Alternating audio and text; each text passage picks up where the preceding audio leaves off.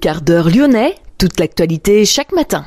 Parce que Lyon demain se dessine aujourd'hui, voici l'essentiel de l'actualité. En ce jeudi, nous sommes le 2 novembre. Nous parlerons bien sûr de la tempête Ciaran. La commission d'organisation des compétitions doit se prononcer aujourd'hui sur le sort du match OM-OL. Lidl va traverser la rue de Marseille pour s'installer dans l'ancien garage Citroën, vide depuis 2017. Dans ce d'heure lyonnais, nous parlerons également du SC2S, autrement dit le service civique Solidarité Senior, mis en place en 2021. Il vise à lutter massivement contre l'isolement des personnes âgées. Nous avons rencontré notamment Marie Trélucan, présidente et cofondatrice d'Unicité.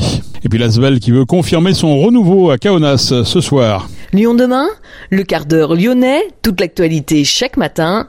Gérald de Bouchon. Bonjour à toutes, bonjour à tous. La tempête Ciaran, très active sur la façade atlantique, déborde aussi jusqu'à Lyon, mais les vents sont moins forts chez nous, des rafales entre 70, 80 voire 100 km heure. Les vents continueront à souffler à 70 km heure après l'épisode de pluie de ce matin. Une deuxième tempête touchera la région à partir de vendredi.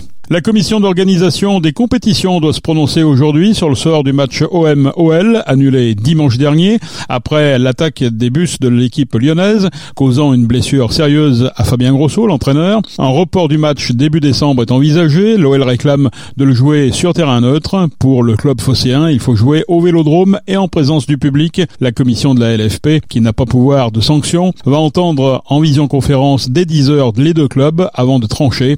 Le report devrait être acté début décembre, le mardi 5 ou le mercredi 6, selon toute vraisemblance. Jean-Michel Aulas a exprimé sa colère dans l'équipe hier face à ces nouveaux graves débordements dont ont été victimes Fabien Grosso, son adjoint et une quinzaine de supporters. L'ancien président de l'Olympique lyonnais, qui est toujours administrateur d'OL Group, réclame de lourdes sanctions, sinon la prochaine fois il y aura des morts, prévient-il, n'exonérant ni l'Olympique de Marseille ni la Ligue de leurs responsabilités. Pour Jean-Michel Aulas, le match ne doit pas être reporté car rien ne change. Concernant les actions racistes de certains supporters de l'OL dimanche, c'est inadmissible, dit-il. C'est facile de trouver les auteurs, il y a des caméras, il faut qu'ils soient jugés et exclus, estime l'ancien homme fort de l'Olympique lyonnais. Lyon demain, média agitateur d'idées. Lidl va traverser la rue de Marseille pour s'installer dans l'ancien garage Citroën vide depuis 2017 au rez-de-chaussée. Le Roi Merlin où une brasserie écossaise avait été évoquée, ce sera finalement un supermarché. Les travaux devraient commencer début 2024 et durer un an. Lidl devrait ouvrir début 2025 dans l'ancien garage. L'enseigne emploie actuellement entre 30 et 50 salariés. Le déménagement permettra au magasin de s'agrandir. Ça devrait permettre aussi des embauches. En trois ans en France, plus de 73 000 seniors ont bénéficié du SC2S et plus de 4600 jeunes se sont engagés. Le SC2S, c'est le service civique Solidarité Senior. Il vise à lutter massivement contre l'isolement des personnes âgées. Les jeunes qui s'engagent peuvent rendre visite à des personnes âgées isolées à domicile ou en maison de retraite, organiser des animations, des jeux, des sorties, voire recueillir leurs mémoires, leurs souvenirs ou proposer des animations autour du numérique pour développer la curiosité des personnes âgées et favoriser le maintien du lien avec leurs proches. Nous avons rencontré Lucie Lacorège. Elle vient d'effectuer un service civique Solidarité Senior au sein d'Habitat et Humanisme Soins. C'est accompagner des seniors pour euh, lutter contre leur isolement parce qu'on le sait, euh, quand on vieillit, on est euh, plus en plus seul. Et donc notre but à nous en tant que jeunes de service, service civique Solidarité Senior, c'est justement de lutter contre ça. Donc c'est rencontrer plein de, plein de seniors. Dans mon cas, c'était dans un EHPAD. Donc c'était plein de résidents. On en avait 97 et ça pouvait être aussi bien par le biais d'animation collective, donc avec un groupe de seniors, ou alors euh, en individuel, donc ça pouvait être une visite de courtoisie euh, dans, dans leur chambre, ou euh, faire des balades dans le jardin, ça pouvait aussi être une lecture de journal, parce qu'il y en a qui ne peuvent malheureusement plus lire les journaux, et c'est toujours plus cool pour eux quand c'est un petit jeune qui leur lit, ça leur donne un, un, petit peps dans la journée, et ça leur permet aussi de suivre les actualités. Qu'est-ce que ça t'a apporté à toi sur le plan personnel? Sur plan personnel, c'est principalement de la confiance en moi. Après, il y a aussi d'autres compétences que j'ai donc euh, euh, améliorer, principalement donc le travail d'équipe, puisque nous c'était en binôme pendant huit mois. Donc il faut aussi apprendre bah, à s'écouter, mais surtout à, à apprendre l'un de l'autre et euh, savoir comment on peut au mieux se compléter pour justement mettre à bien notre mission et, que bah, ça soit réussi, quoi.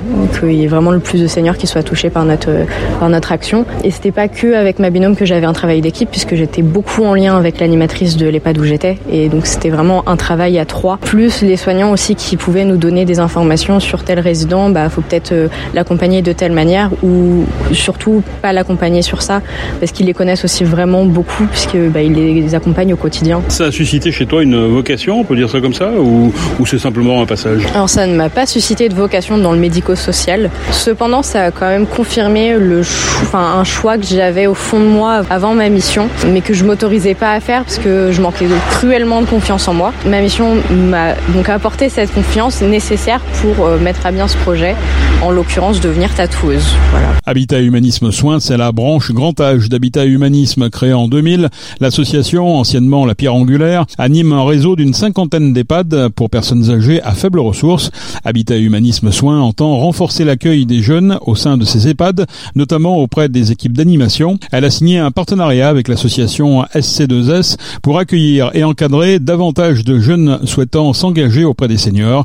Bernard Dever, président fondateur d'Habitat et Humanisme terrible que dans un même établissement, en fait, il n'y a que des personnes qui disent, ben nous, on est au soir de notre vie. Et de faire entrer des gens qui sont au début de leur vie, eh bien, finalement, ça crée, en fait, une diversité, un mélange, une, des ouvertures. À la fois, ces jeunes se disent, en fait, euh, ils sentent très vite que, finalement, se créent des, des, des relations, des complicités même avec, euh, avec les aînés. Et à partir, en fait, de ces complicités aussi, eux-mêmes, ces jeunes se disent, mais en fait, euh, ça vaut la peine ce que l'on fait. Et donc, ils concourent, finalement, à cette cohésion sociale qu'on peut appeler aussi euh, une pierre d'angle et ils apportent cette pierre. Et c'est aussi pour ces personnes âgées qui se disent mais finalement euh, c'est pas parce qu'aujourd'hui on est situé par des problèmes de dépendance etc qu'on est les oubliés de la société. Et donc en fait euh, ça crée des liens, ça crée de la vie.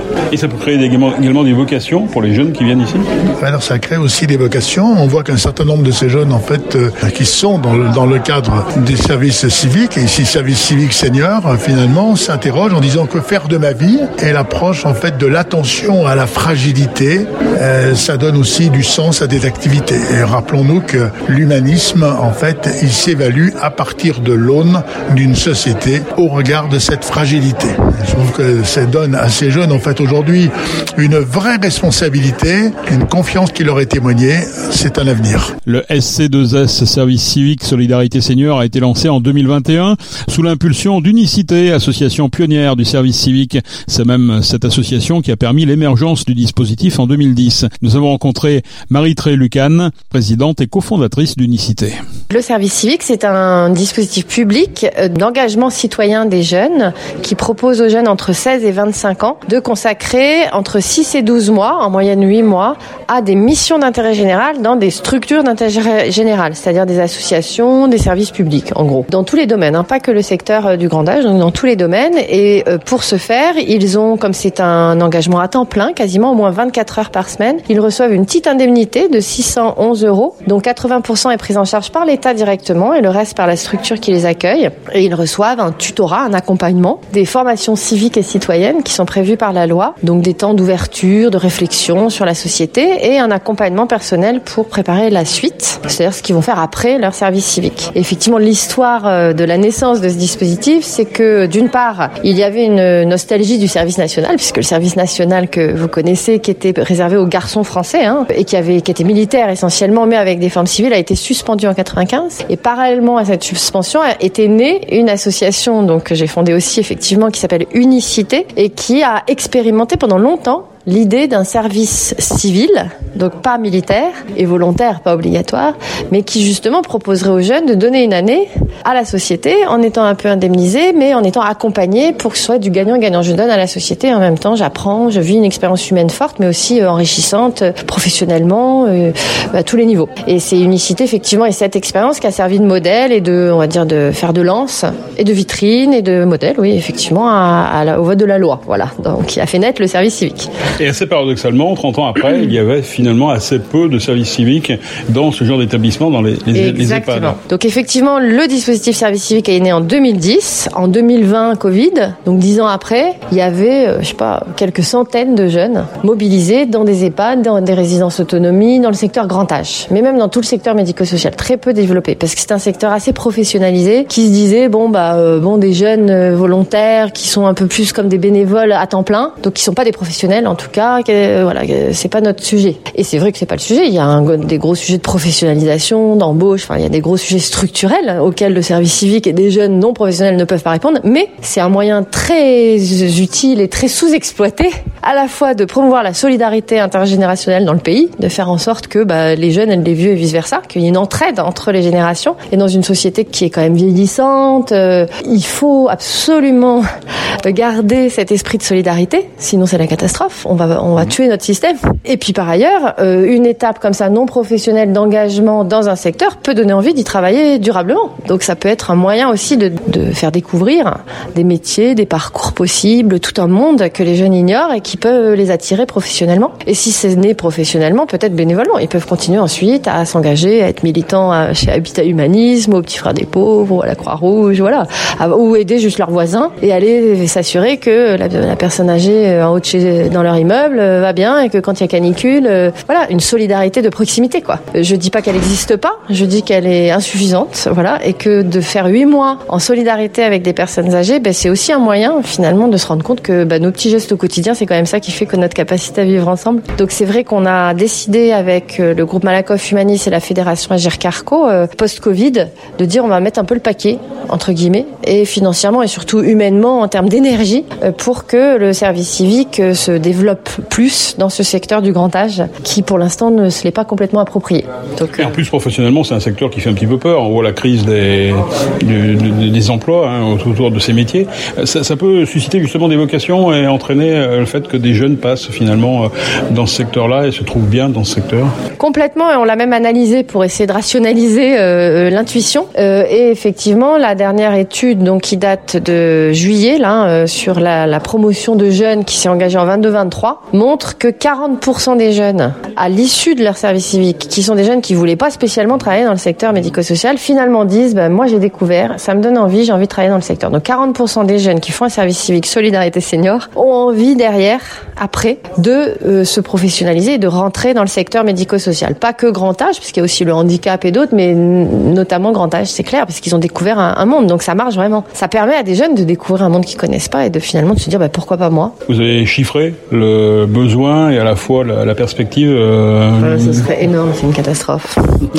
bah, C'est-à-dire, on est comme tout le monde, on a lu les derniers rapports. Alors, on prend toujours celui des petits frères des pauvres sur l'isolement social. 2 millions de personnes âgées post-Covid, hein, isolées, euh, 900 000 en risque de mort sociale, c'est-à-dire qu'ils ne voient personne euh, jamais. C'est une catastrophe. Donc le besoin, nous on, sait, on, on a ciblé l'objectif de 10 000 jeunes pour toucher au moins 10% du besoin, mais ce qui est rien en soi. Mais on en est très très loin. Euh, Aujourd'hui, on doit avoir dans les 4000, bientôt 5000 jeunes hein, quand même. Donc on s'approche, mais il faut œuvrer aussi pour la mobilisation de ces jeunes auprès des personnes âgées qui sont pas en établissement, qui sont à domicile encore, qui sont encore, j'espère pour elles, loin de la dépendance, et justement pour reconnecter, refaire du lien. La lutte contre l'isolement social des de nos aînés, c'est quand même un gros enjeu de société parce qu'une personne âgée qui ne voit que son aide-soignante dans la semaine, voire dans le mois, c'est une catastrophe. Et il y en a des millions, il y en a deux millions. Donc c'est dur. Et, et euh, les jeunes sont, c'est magique la relation qui se crée. On a des jeunes qui, euh, grâce à ça, sont donc sont allés rendre visite à des personnes âgées isolées, comme la petite Lucie que vous avez vue là, à domicile, qui connaissaient ni d'Ève ni d'Adam avant, hein, et qui derrière reconnectent avec leur propre famille. C'est-à-dire se rendent compte que finalement, merde, mais moi aussi j'ai des grands-parents, j'ai, je, je, je, fais rien avec eux, et qui reconnectent. Ça c'est magique. On a aussi regardé que, alors là j'ai plus la statistique, mais on a demandé aux personnes âgées à domicile qui ont été accompagnées par les jeunes, est-ce que du coup ils côtoient plus qu'avant leur famille, leur propre famille ou leurs voisins. J'ai plus la statistique, mais c'était assez énorme. C'était au moins un tiers, je crois. Il faudrait que je vous retrouve le chiffre. Qui finalement, parce que les jeunes finalement les ont reconnectés, ils viennent avec des tablettes en plus, donc ils peuvent leur expliquer comment ça marche pour faire FaceTime avec la famille. Ont reconnecté avec leur voisinage et avec leur famille. Alors qu'il y avait euh, donc il y a un impact plus durable que juste la présence des jeunes, qui est hyper riche, mais euh, et c'est ce qu'on recherche parce que c'est un, une grosse question de société, quoi. Marie Trélucan, présidente et cofondatrice d'Unicité, dans le cadre du plan France relance du gouvernement, la création de plus de 100 000 missions supplémentaires en service civique a été annoncée, dont 10 000 pour l'accompagnement des seniors. Pour plus d'informations, service-civique.gouv.fr. Une collecte alimentaire et de produits d'hygiène sera organisée par le Secours populaire français demain au centre commercial Saint-Genis 2.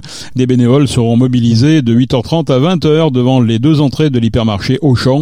Il sera possible de donner des denrées alimentaires à durée de conservation longue et idéalement à forte valeur nutritionnelle ajoutée, des conserves, poissons, viande, fruits, légumes, des féculents, pâtes, riz, semoule, des légumes secs ou encore des compotes. Trois arbres de l'espace boisé de la préfecture seront abattus, annonce faite par la préfecture département du Rhône. Ces trois arbres sont touchés par des champignons armillaires, trois tilleuls et un marronnier. Le parc de la préfecture comprend 31 arbres. Des arbres matures seront replantés pour remplacer les trois arbres abattus.